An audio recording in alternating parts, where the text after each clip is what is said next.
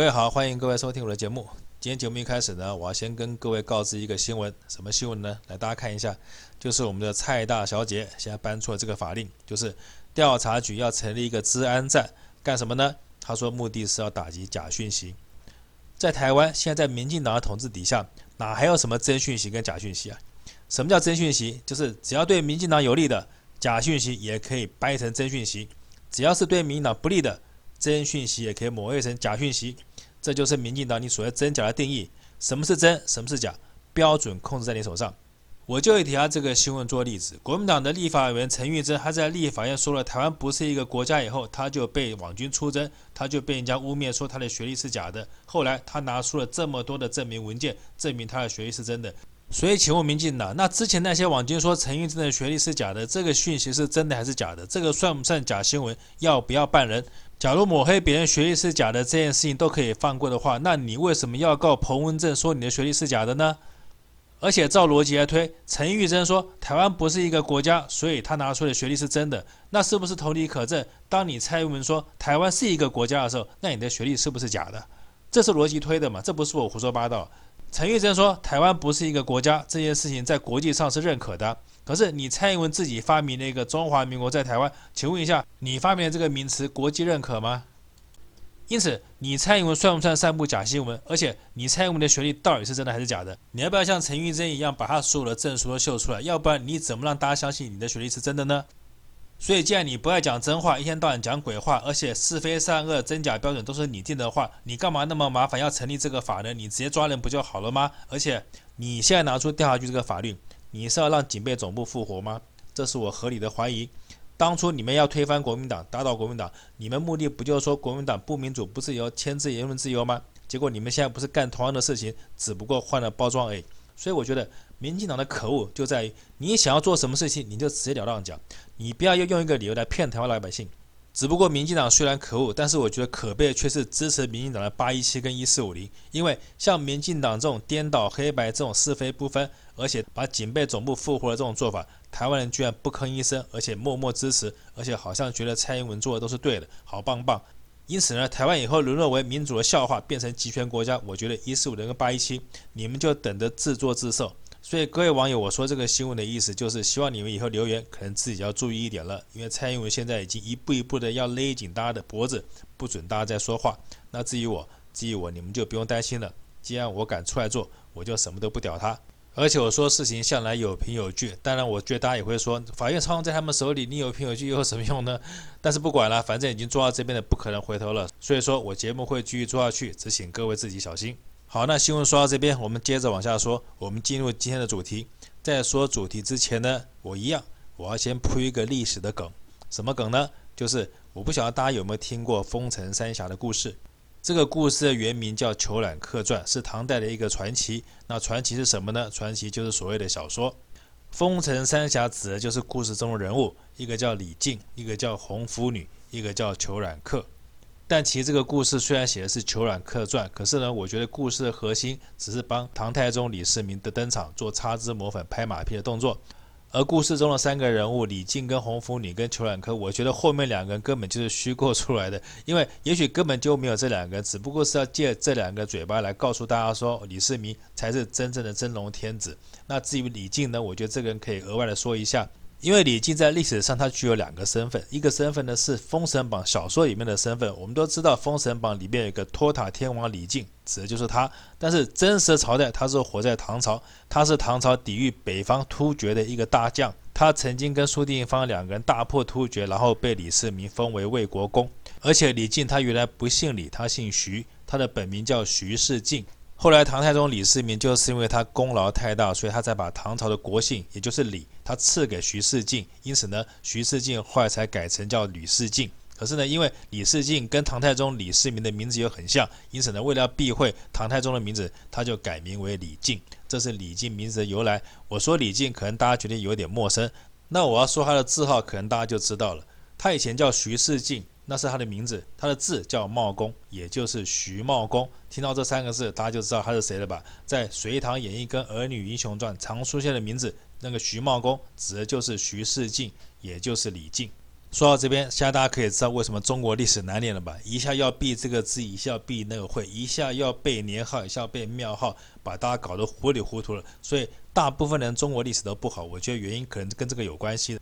好，那梗埋完了，我们接下来就要进入主题。我今天要讲韩国瑜。那为什么针对韩国瑜呢？因为今天韩国瑜针对疫情是否高雄封城这件事情，他开了一个玩笑，他说他不是封城秀吉，他是封城不吉。我觉得台湾在这次防疫上的表现，我觉得韩国表现是可圈可点的。但是媒体一点都不报道，不但不报道，而且一天到晚只围着他是否要进议会报道，是否要被罢免这件事情做文章。事实上，韩国在防疫这件事情是做得不错的。因此呢，针对他今天这个玩笑，我觉得可以拿来好好发挥一下。所以我才在节目开始前，我先埋了丰臣三啊这个梗。那这个梗跟韩国的玩笑有什么关系？我们先看几个新闻。来，第一个就是你看。辽宁舰通过台湾海峡以后，美军舰队又接着来。我记得我在之前节目中讲过，我觉得台湾呢就好像一个做特种行业的，你看他任由人来去，而且完全没有办法反抗。一下辽宁舰来，辽宁舰来完了以后就是美国来，好像任由这两个大男人不管怎么来怎么去，他就是没有办法反抗。所以我才觉得台湾呢像一个做特种行业的。那做特种行业跟韩国又有什么关系？其实关系不大，只不过我借用韩国这个玩笑话，就是韩国说他不是丰臣秀吉，他是丰臣不吉。但是呢，我觉得韩国你话不要说太满，因为台湾的防疫工作从一开始铺天盖地造神运动，到最后短短三天就出现破口。依这种连吹牛都吹不好的功力来看，我觉得到最后可能不止高雄会封城，可能全台湾每个城市都会封城。那台湾要是由南到北、由东到西，所有的城市都封城的话，我们是不是可以用四个字来形容台湾？叫什么呢？叫做沦落封城。那既然台湾已经沦落封城了，所以在台湾的这个总统，这个女总统，我们是不是也可以用四个字来形容她？叫什么呢？叫做封城女子。这就是我从头到尾想铺的梗，就是我们的蔡大总统，他事实上就是封城中的女子，叫做封城女子，是这个封城哈，不是那个封城。虽然我之前说蔡大小姐是富贵人家小姐，但是我今天说的很正经，她是这个封城，不是那个封城，所以调查局的治安会，你千万不要找我麻烦。今天没什么新闻了，所以我就借丰城三亚这个故事呢，利用丰城跟丰城两个同音字，我来做这个梗。所以各位听众，要是你们自己听错，把丰城听成丰城，那就是你们的问题，跟我没有关系了哈。调查局，你不要抓错人。可是呢，我觉得我要说一说韩国瑜，因为我要告诉韩国瑜，韩国瑜你这么做就对了。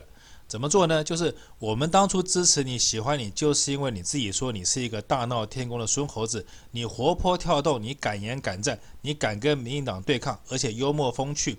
不时有金句，像你今天讲的这一句，你不是丰臣秀吉，你是丰臣不吉。虽然这个梗没有那么好笑，但是至少你也上了新闻版面，而且你也开始慢慢的透露出一点你当初的那个气息出来，就是你开始要恢复你那个幽默又好玩的本性了。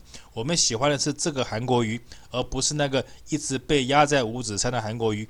你现在的表现就像被压在五指山一样。就像这次的高雄会期，我觉得你就大胆进去报告，我就国民党，你干嘛让他不报告呢？有什么好怕的？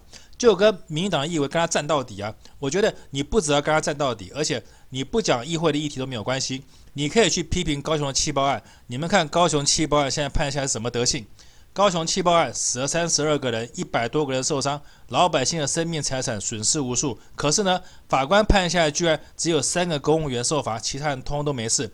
那高雄人，我想请问的是，是不是你们住在高雄就活该呀？你们不管发生任何事情，不管是生命还是财产受到安全跟损害的时候，你们都要自己想办法。政府好像跟你们一点关系都没有，你们根本就不需要政府照顾。房子被炸就被炸，人死就死了，反正政府跟这件事情一点都无关。而且你看这个刘世芳他怎么讲？他说这管线还是无敦义设计的。哇，你这样都可以推？我觉得民进党你真的不要脸上天了。只要这样都可以推的话，你要不要把高雄的事情推到明朝或推到清朝啊？反正只要出了事情。就跟你民进党没有关系，反正只要出了事情，你就一推六二五，推给国民党，推给明朝，推给清朝，你们就是这样的一个政府。那这样的一个垃圾政府，高雄老百姓，你们还要支持，你们还要罢免韩国的话，那你们就自作自受，你们活该了。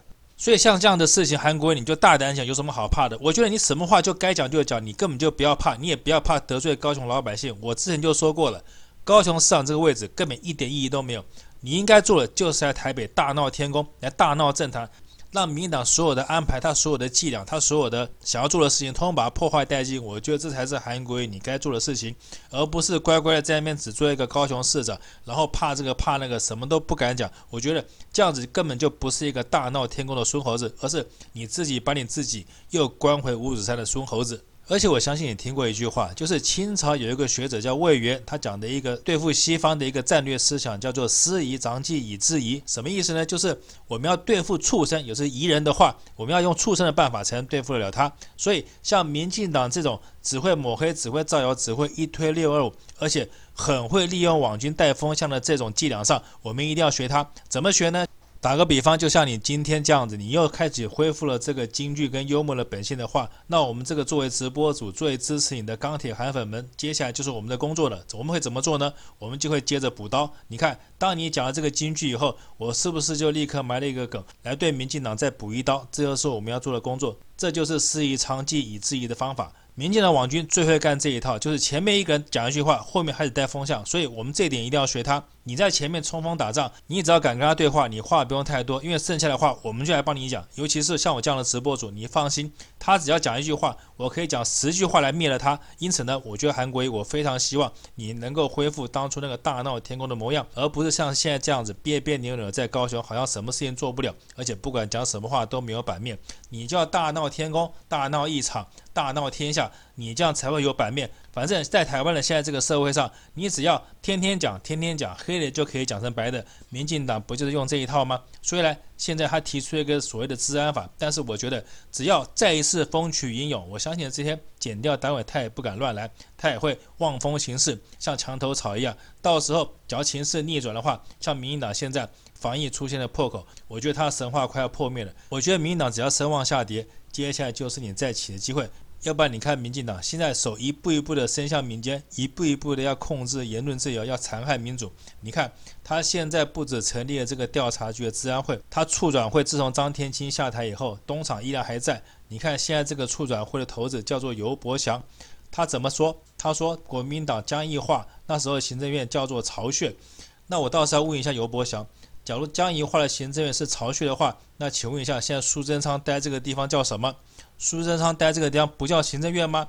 那既然是巢穴，巢穴是什么？巢穴是飞禽走兽住的地方，也就是畜生住的地方。那你们现在为什么这么喜欢这个畜生住的地方呢？那只有一个可能，就是你们可能就是畜生这一类的，要不然你们干嘛要回到你们自己的巢穴呢？